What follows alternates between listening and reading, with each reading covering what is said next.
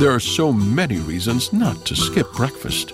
So many savory, mouth-watering, tasty, delicious beyond all belief reasons. Actually, that last one was pretty convincing. Stop by for a McDonald's breakfast. Mix and match a sausage biscuit, sausage McMuffin, sausage burrito, or hash browns, any two for just two bucks. Price and participation may vary, cannot be combined with combo meal. Para celebrar los precios sorprendentemente bajos de State Farm, le dimos una letra sorprendente a esta canción. Llamando a State Farm encontré estos precios bajos y cambié. Con precios sorprendentes ahorro mes a mes. Ahorrando dinerito está todo bien. Como un buen vecino, State Farm está ahí.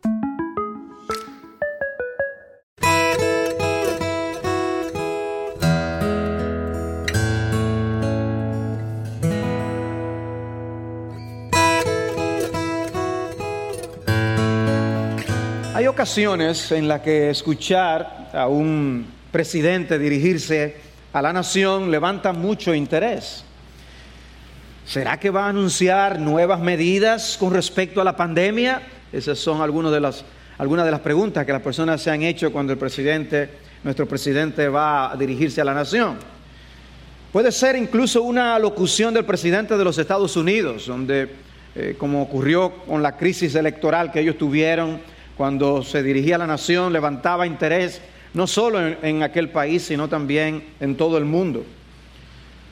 La historia que nosotros vamos a, estudiar hoy ocurre en medio de una convocación del rey al pueblo. El versículo 20 que leímos dice que Acab envió mensaje a todos los hijos de Israel. Eso debió levantar no poco eh, interés y no poca curiosidad. Pero antes de convocar al pueblo, el texto nos dice cómo fue el encuentro entre el profeta Elías y el rey Acab.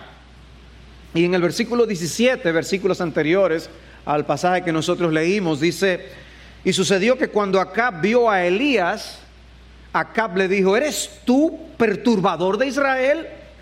Y él respondió, yo no he perturbado a Israel, sino tú y la casa de tu padre porque habéis abandonado los mandamientos del Señor y habéis seguido a los Baales.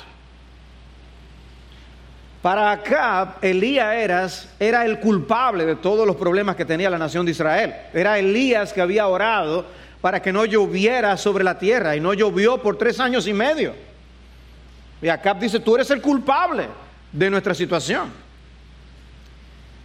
Dice Santiago 5:17, haciendo referencia a esa parte de la historia de Israel, Elías era un hombre de pasiones semejantes a las nuestras y oró fervientemente para que no lloviera y no llovió sobre la tierra por tres años y seis meses.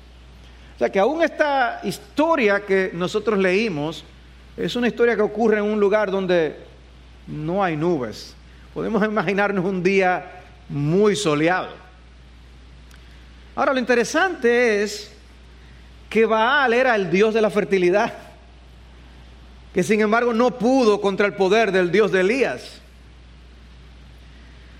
Entonces, Acab creía que Elías era culpable, pero Elías estaba convencido de que Acab era el culpable, el responsable de la condición espiritual en la que se encontraba el pueblo hasta cierta medida y del castigo que el Señor había enviado a toda la nación. Y ahora ellos están cara a cara. Pero la intención de Elías no era conversar con Acab, sino confrontar a todo el pueblo. Y eso es importante. Acab quiere dirigirse a todo el pueblo.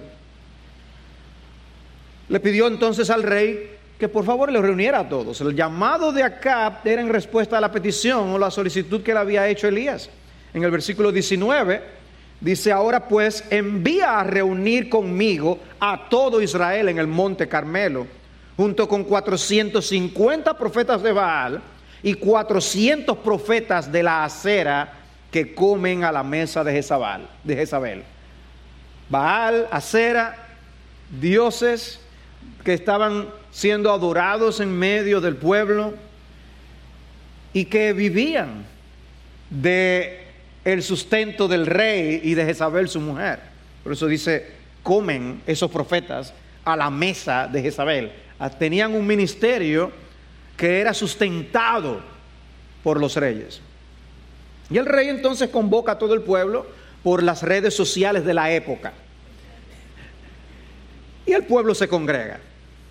Dice el versículo 21 una vez más, las palabras en las que nosotros vamos a estar concentrados.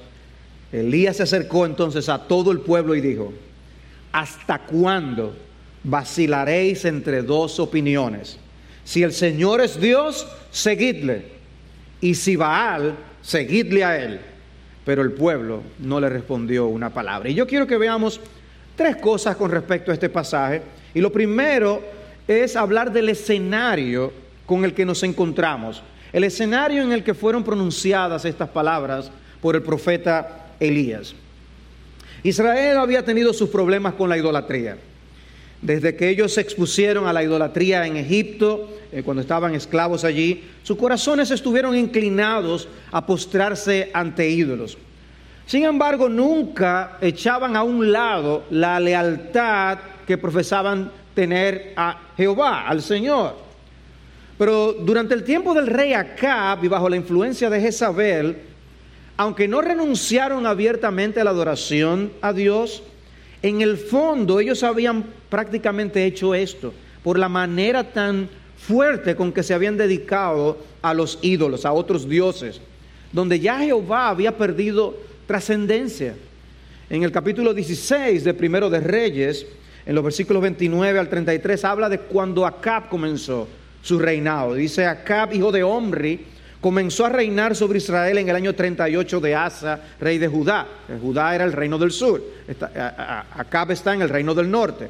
Dice, y reinó Acab, hijo de Omri, sobre Israel en Samaria 22 años. Estamos hablando de un rey que duró bastante tiempo. Dice, y Acab, hijo de Omri, hizo lo malo a los ojos del Señor, más que todos los que fueron antes que él y como si fuera poco, el andar en los pecados de Jeroboam, hijo de Nabat, tomó por mujer a Jezabel, hija de Edbaal, rey de los Sidonios, y oigan el nombre, hija de Edbaal, Baal, el nombre del ídolo.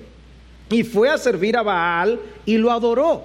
Y edificó un altar a Baal en la casa de Baal que edificó en Samaria. el pueblo de Israel adoraba a Jehová en, en su templo, pues nosotros vamos a poner un templo para Baal. Y dice, Acab hizo también una acera, y así Acab hizo más para provocar al Señor Dios de Israel que todos los reyes de Israel que fueron antes que él. Esa era, esa era la, la condición en la que se encontraba el pueblo de Israel, y eso fue lo que se fue desarrollando y lo que confrontó Elías. Acab y Jezabel no habían logrado eliminar la adoración a Jehová, pero aparentemente la meta era esa. En el capítulo 18, versículo 13, nos introduce el personaje de Abdías, el mayordomo de Acab, y se dice allí que era en gran manera temeroso de Jehová. Lo que nos dice que en medio de esa decadencia espiritual tan fuerte que había en la nación, había un remanente que había permanecido fiel al Señor. Y como podemos ver al leer toda esta historia, Dios usa distintos instrumentos, distintos personajes, de diversas maneras. A Elías lo usó de, una manera y a Abdías lo usó de otra manera diferente. Dios no usa un solo tipo de persona. Y una de las cosas que este hombre hizo, este hombre temeroso de Dios, fue proteger a los profetas del Señor en medio de la persecución religiosa que Jezabel estaba impulsando. Jezabel hubiera estado dispuesta a tolerar la adoración a Jehová, siempre y cuando se permitiera y se, tolerara abiertamente la adoración a Baal. Ella no hubiera tenido ese inconveniente, pero persiguió a la adoración a Jehová porque es una adoración que no abre las puertas a la competencia.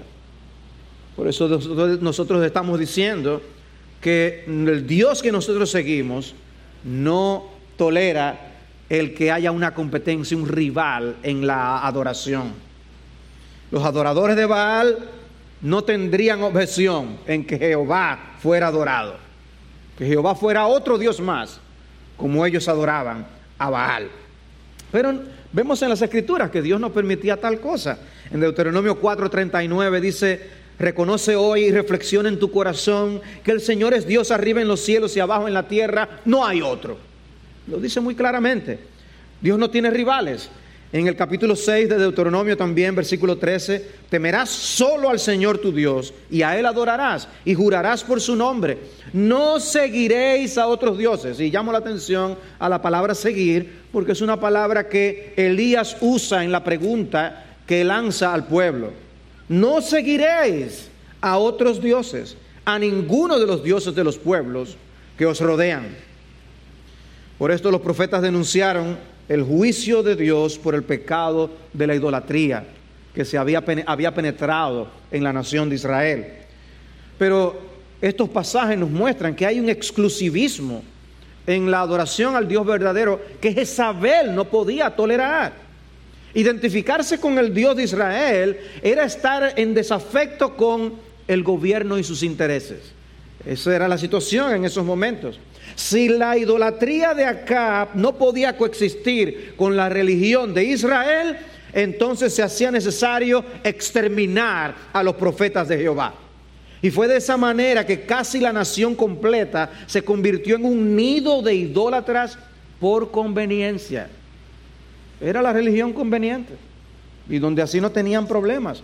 Por temor, para congraciarse con el rey, las personas no se estaban identificando con el Señor como debían de identificarse. Había un ambiente de terror, tanto así que el personaje de Abdías, temeroso de Dios, que yo les mencioné, tenía miedo de decir, mira, Elías te busca. Y eso aparece en el capítulo 18 de Primero de Reyes. Dice en el versículo 7, y estando Abdías en el camino, he aquí Elías le salió al encuentro. Y Abdías lo reconoció y cayó sobre su rostro y dijo, ¿eres tú Elías, mi señor? Y él le respondió, yo soy. Ve y di a tu señor, aquí está Elías. En el escenario.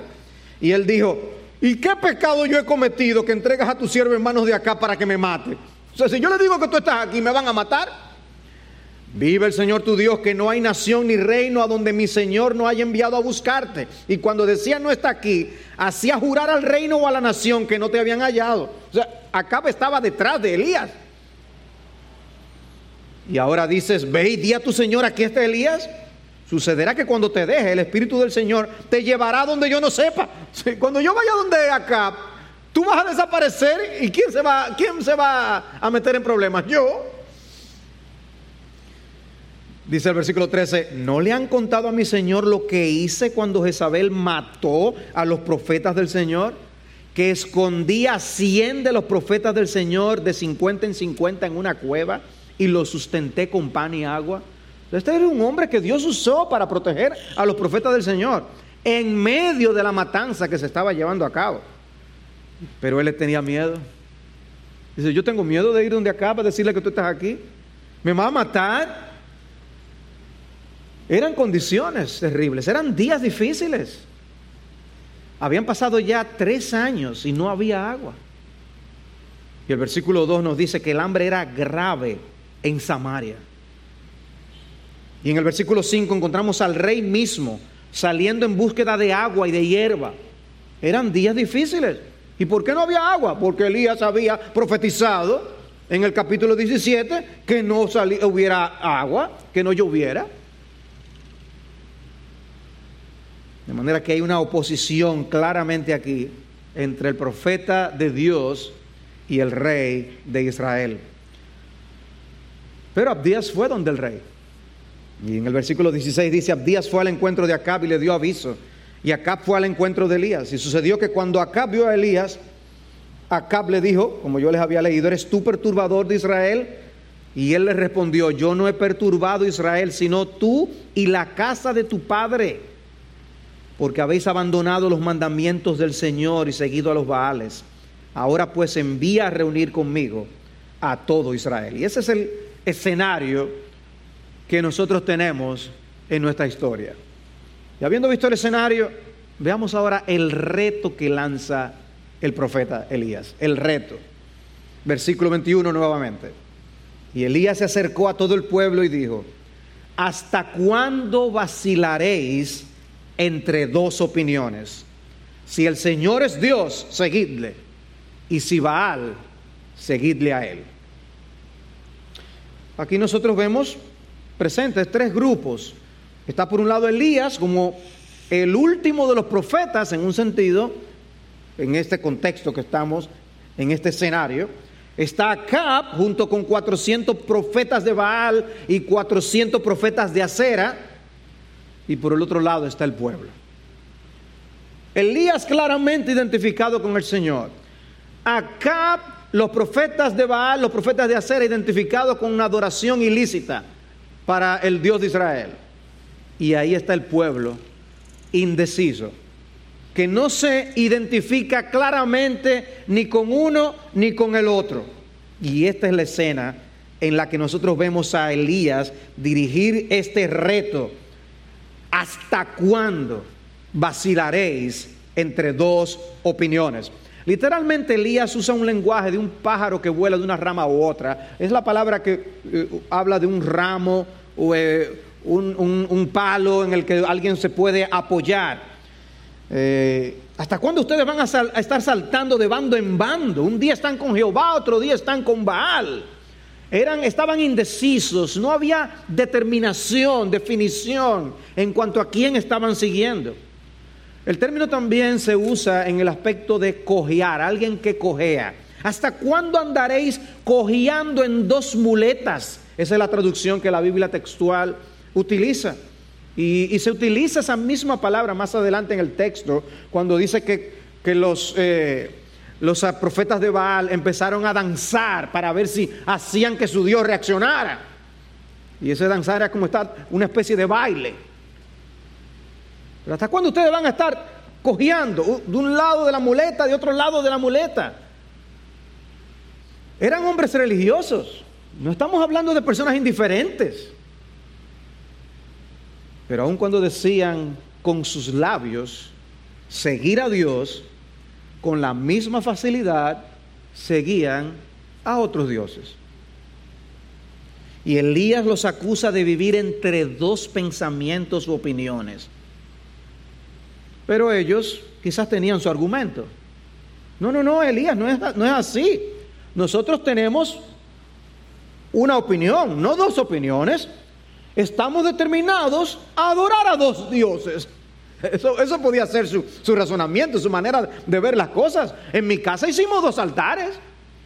Uno para Jehová y otro para Baal. Pero eso es precisamente lo que Elías está condenando. No puede ser que tengan esas dos adoraciones. Tiene que ser, tienen que decidirse por uno de los dos. Ese sistema religioso pluralista sincretista, Dios no lo apoya. La Biblia no enseña tal cosa.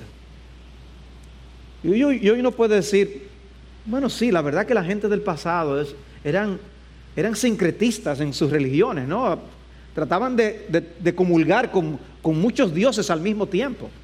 Pero hoy es diferente, hay, hay religiones monoteístas y no, no, no nos olvidemos de, los, de los, dioses de la actualidad. No, nos olvidemos de que hoy hay ídolos sofisticados que las personas tienen en sus corazones. No nos olvidemos que, que sí, las personas pueden levantar dos, tres y cuatro, cinco altares en sus corazones al mismo tiempo. Hay sincretismo religioso en la actualidad. Es un tipo de sincretismo que les permitía vivir como ellos querían, como ocurre con el sincretismo religioso del día de hoy. Las personas quieren hacer lo que se les antoja y tienen así a sus dioses que les permiten hacer lo que ellos quieren hacer. Baal era complaciente y los ídolos de la actualidad también son muy complacientes.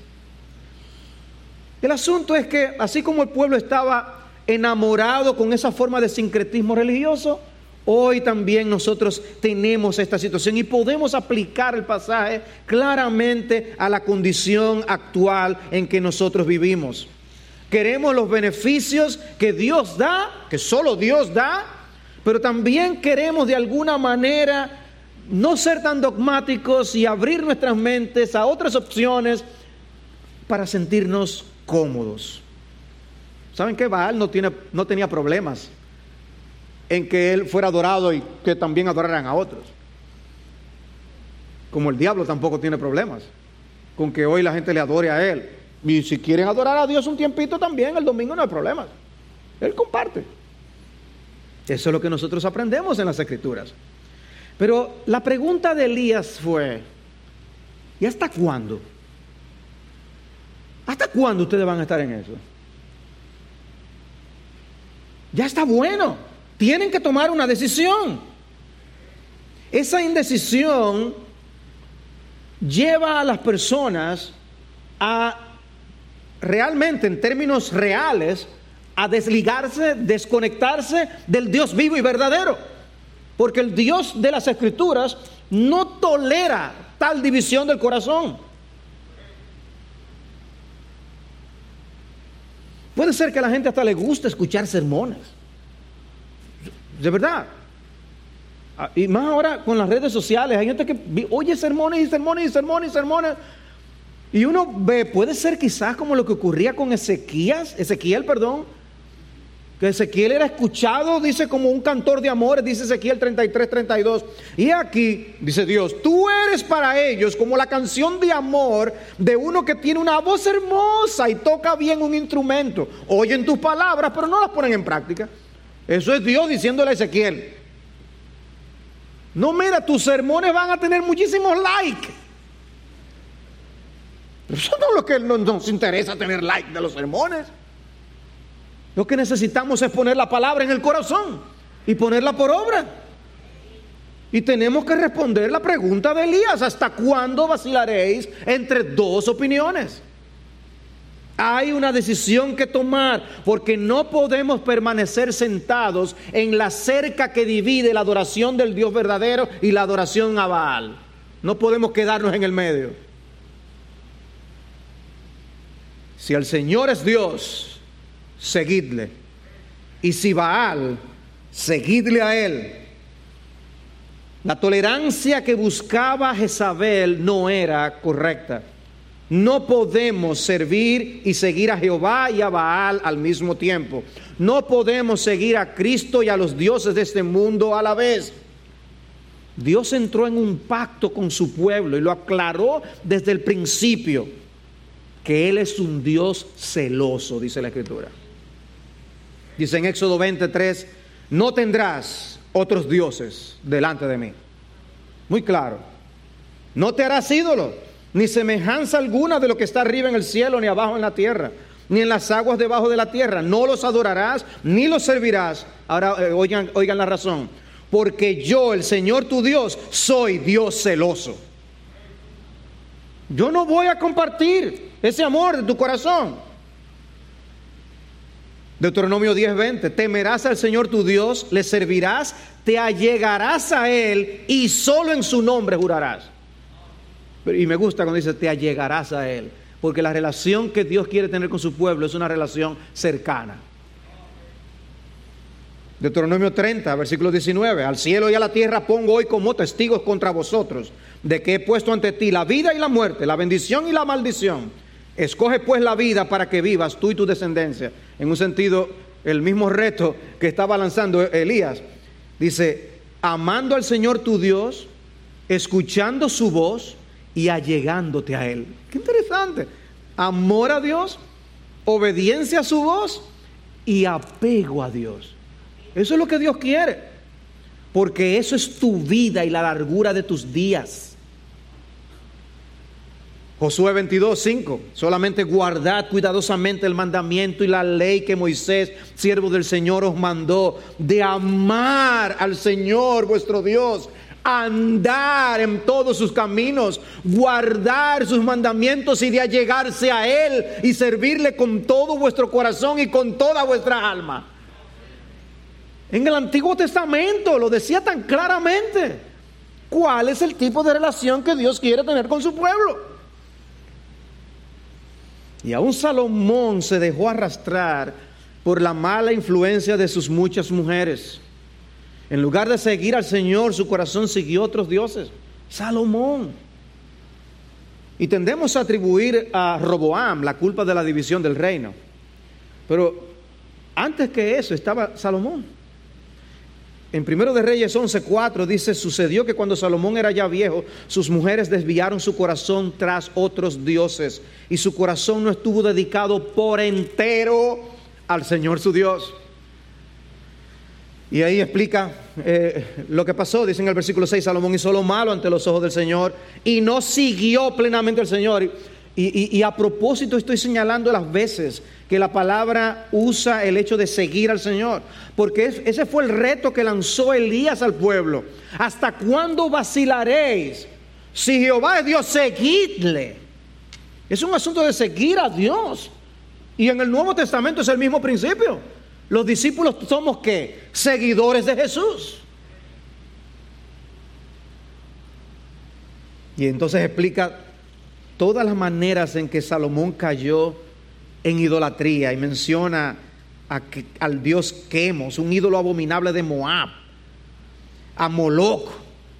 Salomón terminó adorando todos esos dioses y dice, y el Señor se enojó con Salomón porque su corazón se había apartado del Señor Dios de Israel.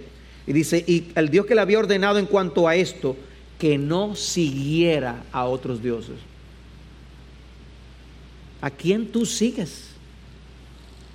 ¿A quién seguimos?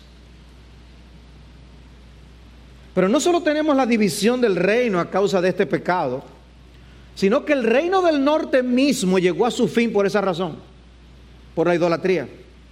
En segundo de Reyes 17, 14, dice, sin embargo ellos no escucharon, sino que endurecieron su servicio como sus padres, que no creyeron en el Señor su Dios. Desecharon sus estatutos y el pacto que él había hecho con sus padres y sus advertencias con las cuales los había amonestado y nada es más importante que tu familia, así que ¿no se merecen lo mejor? Egglands Best te brinda un mejor sabor y nutrición. En comparación con los huevos ordinarios, Egglands Best te ofrece 10 veces más vitamina E, 25% menos de grasa saturada y 6 veces más vitamina D, junto con ese sabor delicioso y fresco de granja que a ti y a tu familia les encanta. Todos queremos lo mejor para nuestras familias, entonces ¿por qué no los mejores huevos? Porque la manera en que tú cuidas a tu familia no tiene nada de ordinario, solo Egglands Best. Mejor sabor, mejor nutrición, mejores huevos siguieron la vanidad y se hicieron vanos. Una vez más el término. Y fueron en pos de las naciones que los rodeaban, respecto de las cuales el Señor les había ordenado que no hicieran como ellos, sean distintos. Y abandonaron todos los mandamientos del Señor su Dios y se hicieron imágenes fundidas de dos becerros. Hicieron una acera, adoraron a todo el ejército de los cielos, todas las estrellas que podían adorar, y sirvieron a Baal hicieron pasar por el fuego a sus hijos. Esa, la idolatría tiene consecuencias. La idolatría tiene consecuencias. Y créame, hay, hay equivalentes modernos. Hay ídolos que al adorarlos hoy, al seguirlos hoy, a seguir sus dictados, terminamos prácticamente ofreciendo en el fuego a nuestros propios hijos. No en un fuego literal, pero prácticamente sacrificamos a nuestros hijos, entregándolos a esa vanidad. Se practicaron la adivinación, los augurios, se entregaron a hacer lo malo ante los ojos del Señor, provocándole. Vean la relación con el celo de Dios. Dios es celoso. Dice, Dios dice, me provocaron. Y al final entonces dice, entonces Jeroboam apartó a Israel de seguir al Señor y les hizo cometer un gran, gran pecado. Amados hermanos, cuidémonos de los baales de nuestros días cuidado con las aceras. Podemos hacer de cosas de la creación, elementos de nuestra vida, ídolos. Dios nos da, por ejemplo, todas las cosas en el mundo para que las disfrutemos, pero no a costa de nuestra relación con Dios. No para que nosotros dejemos de ser espirituales. No para que nosotros seamos mundanos, no. Dios no quiere eso, Él es celoso, Él quiere tu corazón. Dios no quiere la mitad de tu corazón. Podemos terminar adorando el trabajo, a la familia, a nuestros hijos, la buena vida, las vacaciones, los viajes. Podemos terminar adorando un montón de cosas que vienen a ser como una especie de sincretismo moderno. Porque no son cosas malas en sí mismas. Pero aún nuestras familias pueden terminar siendo ídolos. Compitiendo con Dios. No fue que Pablo era un alarmista y por eso advertía a los hermanos a que se cuidaran de la codicia, que es idolatría. Es porque es un peligro real. La codicia puede hacernos caer en idolatría. No fue por alarmista que Juan concluye su primera epístola diciendo, hijitos míos, guardaos de los ídolos. Es que es un verdadero peligro.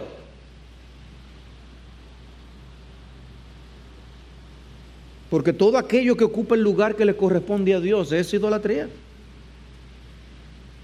¿Cuántos dioses, cuántos ídolos están siendo adorados y servidos a nuestro alrededor? ¿Cuántos altares invisibles al ojo humano han sido levantados? ¿Cuánta idolatría aún entre los que profesan seguir a, Cristo?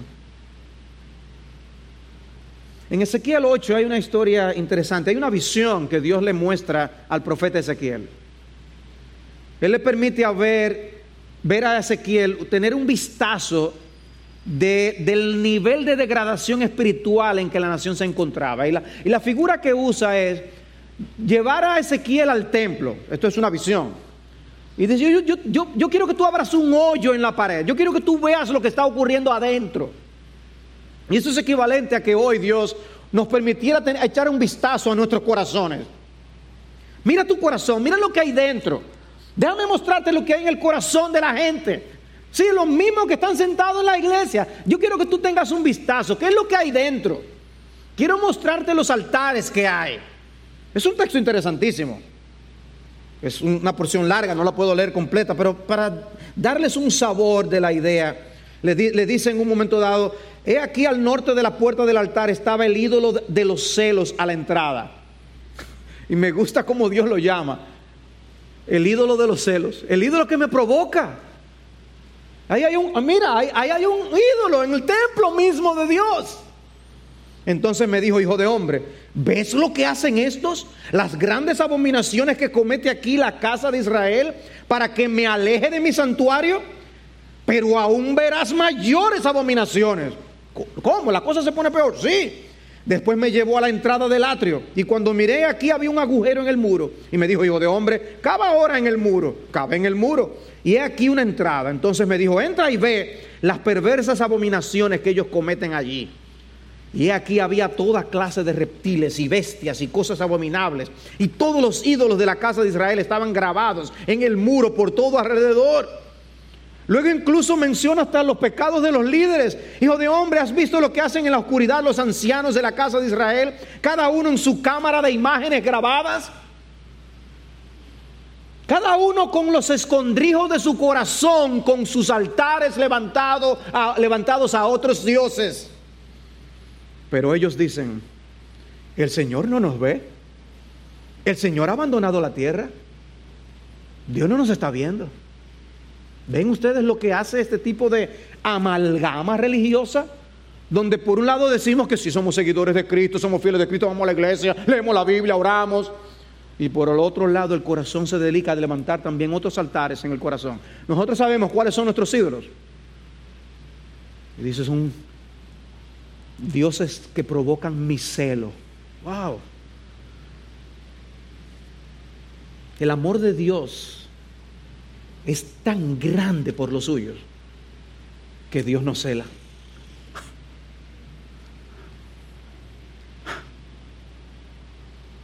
Me quedo sin palabras. ¿Cómo? Y, Dios sigue diciéndole a Ezequiel, y verás cosas peores que esas. Y te voy a mostrar cosas peores que esas. Oh, si Dios nos deja ver lo que hay en nuestros corazones. Si el Señor nos permitiera ver como en un hoyo lo que hay, nos avergonzaríamos. El pueblo de Israel no estaba tan consciente de sus idolatrías como yo creo que nosotros tampoco estamos de las nuestras. Por eso Cristo dice en Marcos 7:20, lo que sale del hombre, eso es lo que contamina al hombre. Porque de adentro del corazón del hombre salen los malos pensamientos fornicaciones, robos, homicidios, adulterios, avaricias, maldades, engaños, sensualidad, envidia, calumnia, orgullo e insensatez. Todas estas maldades de adentro salen y contaminan al hombre.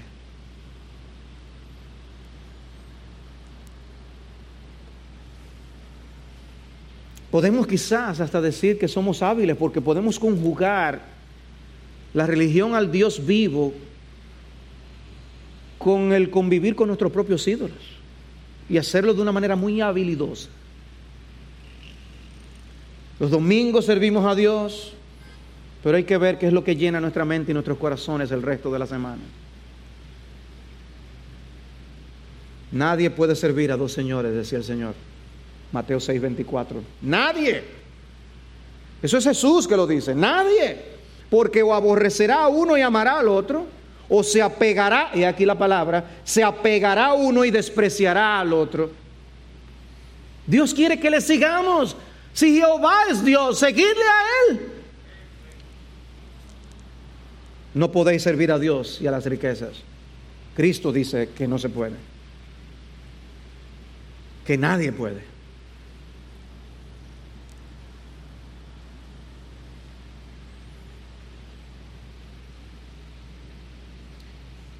¿Qué ocurre en nuestros hogares? ¿Qué ocurre en nuestras vidas privadas? ¿Qué es lo que realmente está sucediendo allí? ¿Qué mostraría ese agujero? ¿Realmente en nuestros hogares se adora solamente al Señor? ¿O lo que se hace todos los días, todas las semanas, todos los meses en nuestros hogares lo que evidenciaría si lo analizamos más es la adoración de muchos otros ídolos. Hay tiempo para Dios, hay tiempo para Cristo, hay tiempo para la palabra, hay tiempo para el altar familiar, hay tiempo para las conversaciones edificantes, hay tiempo para servir a los demás. Pero tú dices que tú sigues al Señor. Por eso Elías llama a este momento de decisión. Tomen una decisión firme.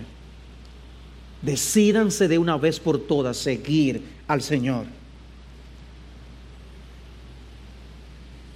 Por eso Spurgeon retaba a su propia congregación estudiando este pasaje y les decía, si profesas ser religioso, sé religioso completamente. Pero si no eres cristiano, entonces no pretenda serlo. Si amas al mundo, ámalo, pero arroja esa máscara y no seas hipócrita. Así hablaba Spurgeon a su iglesia. Pero veamos finalmente la respuesta del pueblo. Miren una vez más el final del versículo 21. Pero el pueblo no le respondió ni una palabra. El pueblo no le respondió ni una, palabra. Eso dice mucho de dónde se encontraban ellos en ese momento. Y, nos dice algo también, que después de la manifestación poderosa de Dios, con lo que hizo Elías, con el, altar que él levantó, y, y decir, Jehová es Dios, Jehová es el Dios, también nos dice de la superficialidad con la que ellos supuestamente estaban decidiendo seguir a Dios. El pueblo hubiera querido seguir 50-50. Baal y, también el Señor. No respondió palabra al reto de Elías. Había falta de compromiso con el Señor. Necesitaban una demostración de poder y de la grandeza de Dios para reaccionar. Lo que habían visto hasta ese momento no era suficiente. Los tres años y medio sin lluvia que profetizó Elías no fue una evidencia conclusiva. Pero ese silencio del pueblo no fue una sorpresa para Elías. Él los conocía y fue listo para la contienda contra los profetas de Baal y demostrar la supremacía del Señor. Pero tal parece que muchos que dicen seguir al Señor parecen seguir con la determinación de también seguir a sus propios ídolos. Y hacen las cosas a medias. Tienen un compromiso con la palabra de Dios a medias. No quieren entregar su vida a Dios como un cheque en blanco para que Él sea el Señor y solamente el Señor. No, necesitan ver fuego del cielo para saber que Dios es Dios. al ver la reacción de los israelitas luego del milagro, es posible que tú seas tentado a pensar, bueno, porque si tan solo yo viera las cosas más claramente, un milagro o algo así, digo, mira, yo entrego mi vida completa. No, no te dejes engañar. Muchísimos vieron milagros del Señor y no siguieron a Cristo. Cristo mismo dijo que aun si un muerto se levanta de los muertos y va y le dice a sus familiares que crean, que ni aún así van a creer ni se van a arrepentir que para eso tienen la palabra de Dios.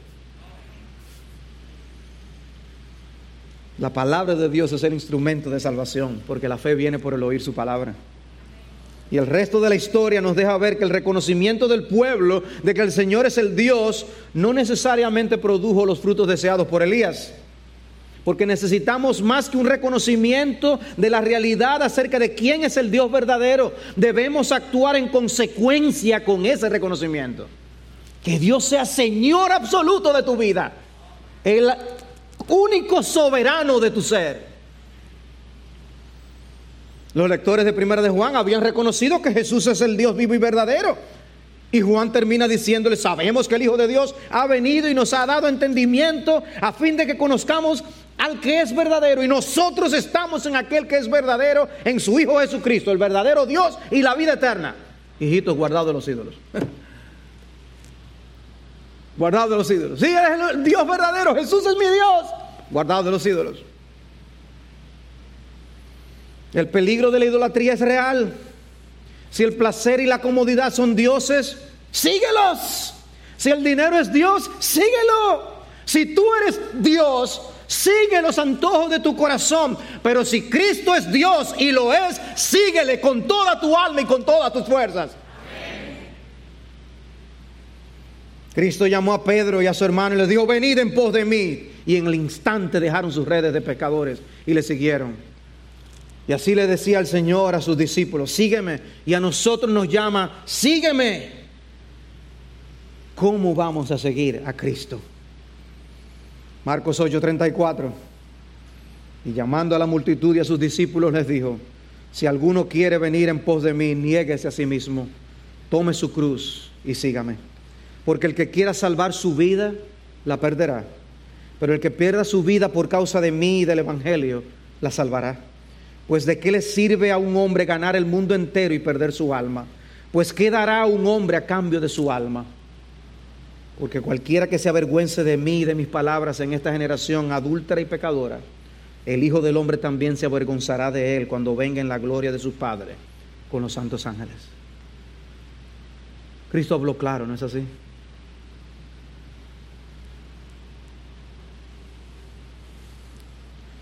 El Señor nos ayude a tomar el discipulado cristiano con la debida seriedad, porque no hay otra forma de ser cristiano. La Biblia no contempla otra manera de nosotros ser cristianos. Por eso el mismo Cristo dijo que si somos meros tibios, ¿qué va a hacer Él? Vomitarnos de su boca. Cristo no quiere cristianos meramente tibios. Muchos leen la Biblia sin tomar en serio lo que Dios dice, sin tomar en serio sus advertencias y sus exhortaciones. Si Dios es tu Dios, síguelo. Síguelo con todo tu corazón. ¿Por qué lo llamas Señor, Señor? Y no haces todo lo que Él ha ordenado. Él nos manda a seguir seguir y amarle con todo el corazón, con todo el alma. Ese es el primer y más grande mandamiento. No, no tenemos que ser misioneros como lo que estudiábamos con Henry Martin la semana pasada, no. Pero podemos ser los que apoyan a los Henry Martin, los que levantan y crían hijas para los Henry Martin, los que ofrendan para los Henry Martin y los que oran por los Henry Martin. A eso nos llama Dios. Es el libro de Santiago el que nos habla del hombre de doble ánimo. Y lo habla dos veces. En la primera ocasión, en el capítulo 1, versículo 8, nos dice que es una persona inestable e inconstante en todos sus caminos. La Biblia de las Américas tiene una nota al margen que dice es alguien que duda o que vacila. ¿No les recuerda el reto de Elías? ¿Por qué vaciláis? Y en la segunda ocasión, en el capítulo 4, versículo 8, Santiago nos da una idea de la razón del por qué esa persona es así. Es un problema de contaminación del corazón. Dice, y vosotros de doble ánimo, purificad vuestros corazones. El remedio para ese problema es la limpieza del corazón, porque es un problema del corazón. Es un corazón que está abierto a adorar al Señor y a los ídolos. Hay que limpiar ese corazón. Porque donde esté tu tesoro, allí también estará tu corazón, Mateo 6, 21. El diablo se conforma con que le des parte de tu corazón, pero el Señor lo quiere completo. Pero Él te va a tentar para que tú le adores, aunque sea de manera parcial. Él tentó al Señor, no te va a tentar también a ti. Otra vez el diablo le llevó a un monte muy alto y le mostró todos los reinos del mundo y la gloria de ellos. Y le dijo, todo esto te daré si postrándote me adoras. Entonces Jesús le dijo, vete Satanás, porque escrito está, al Señor tu Dios adorarás y solo a Él servirás. ¿No es esa la respuesta que tú y yo también debemos dar? Que tengamos determinación de responder como el Señor lo hizo. Porque en la eternidad solo hay dos lugares. El cielo para los que siguen plenamente a Dios y el infierno para todos los demás. No hay más opciones. No hay un lugar para los tibios y los indecisos. Porque las buenas intenciones no son suficientes. Hay que seguir a Dios como Él lo ha dicho en su palabra. Dice Cristo en Mateo 12:30, el que no está conmigo está contra mí. Consentir a las sugerencias del diablo, transigir ante el pecado, ceder terreno ante el mundo, no es la manera de estar con el Señor sino de estar contra Él. No vaciles, no dudes, sigue a Cristo. Hay una parábola rusa que dice que un cazador salió a cazar y de repente se encuentra con un oso enorme, levanta su rifle, apunta con cuidado al ese oso y dice que cuando estaba a punto de apretar el gatillo, el oso le habló con voz suave y tranquila. ¿Y no sería mejor hablar que disparar. ¿Qué es lo que tú quieres? ¿Vamos a negociar el asunto? El hombre baja su rifle y le responde al oso, yo lo que quiero es un abrigo de piel. Bueno, pues bien, dijo el oso, es algo que podemos negociar. Yo por mi parte solo quiero tener el estómago lleno. Así que vamos a negociar un trato. Se sentaron a negociar y al cabo de un rato el oso se fue solo. La negociación había sido todo un éxito. El oso tenía el estómago lleno y el cazador tenía su abrigo de piel.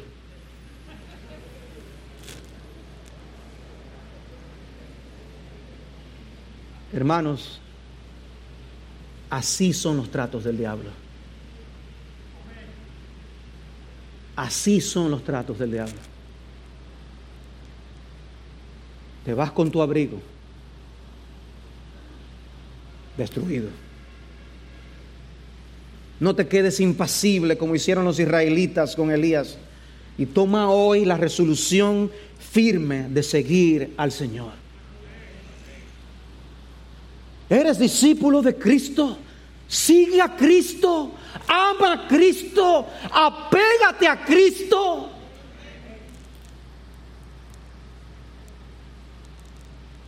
Y digno de recordar esas palabras de Josué Si no os parece bien servir al Señor, escoged, escoged, escoged hoy a quién habéis de servir. Si a los dioses que sirvieron vuestros padres que estaban al otro lado del río, o a los dioses de los amorreos en cuya tierra habitáis. Pero yo y mi casa serviremos al Señor. Toma una determinación, hay una decisión que tomar. ¿Hasta cuándo vacilaréis entre dos opiniones?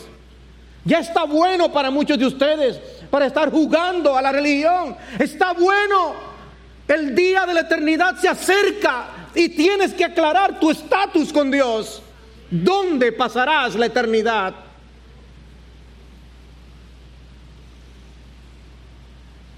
Vendrá el día cuando el Señor será quien hará esa división. Entre quién es quién. Dice Mateo 25, 31, pero cuando el Hijo del Hombre venga en su gloria y todos los ángeles con él, entonces se sentará en el trono de su gloria y serán reunidas delante de él todas las naciones y, separará a unos de otros como el pastor separa las ovejas de los cabritos y pondrá a las ovejas a su derecha y los cabritos a su izquierda. Entonces el rey dirá a los de su derecha, venid, benditos de mi Padre, heredad del reino preparado para vosotros desde la fundación del mundo. Entonces dirá también a los de su izquierda, apartaos de mí, malditos, al fuego eterno que ha sido preparado para el diablo y sus ángeles. Y estos irán al castigo eterno, pero los justos a la vida eterna. Hubo un versículo que el pastor Linares no les leyó a ustedes.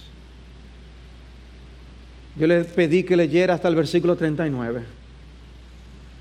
El versículo 40 dice, entonces Elías les dijo, prended a los profetas de Baal, que no se escape ninguno de ellos.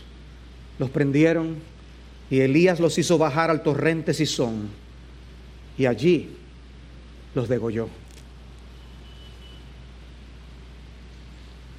No puedo concluir con otras palabras que citar al comentarista Dale Ralph Davis referirse a estas mismas palabras. Las tropas del ejército rojo estaban invadiendo Berlín en la primavera de 1945. Algunas de estas tropas eran campesinos rusos que no estaban familiarizados con las comodidades de la vida moderna. Las facilidades de los baños los desconcertó. A veces usaban inodoros para lavar y pelar papas. Como no sabían para qué eran los baños y no veían letrinas en los patios, dejaron excrementos y orina por todas partes. Un soldado rojo podría mirar de frente a un baño alemán, pero simplemente no comprendía lo que tenía por delante. Esa es la forma en que con frecuencia los cristianos ven el versículo 40. Lo leemos y nos ponemos histéricos. Simplemente no lo entendemos.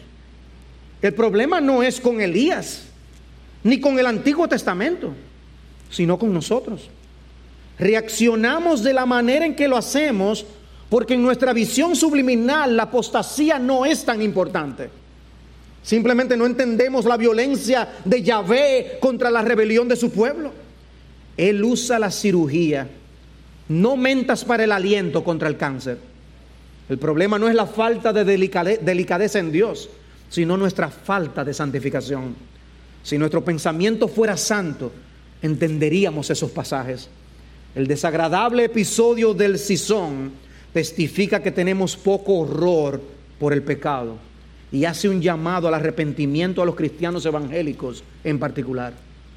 El verdadero Dios se alzó con la victoria ese día en el Monte Carmelo, pero el Dios verdadero también ha descendido. Y cita Juan 1.14, el verbo se hizo carne y te llama a servirle. Verás que es el mismo Dios que usa siervos tan diferentes como Elías, que hacen demandas tan inquietantes que te liberan de los pensamientos paganos dominantes, entrelazando su severidad con gracia y mostrándote la mala calidad de tu santidad. Oh, que el Señor hable a nuestros corazones y nos permita ver las cosas como Dios las ve.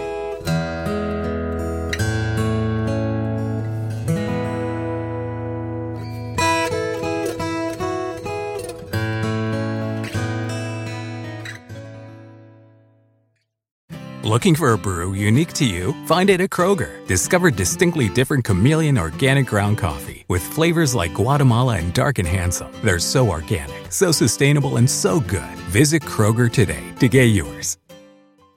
Meyer brand lunches keep kids fueled for back to school.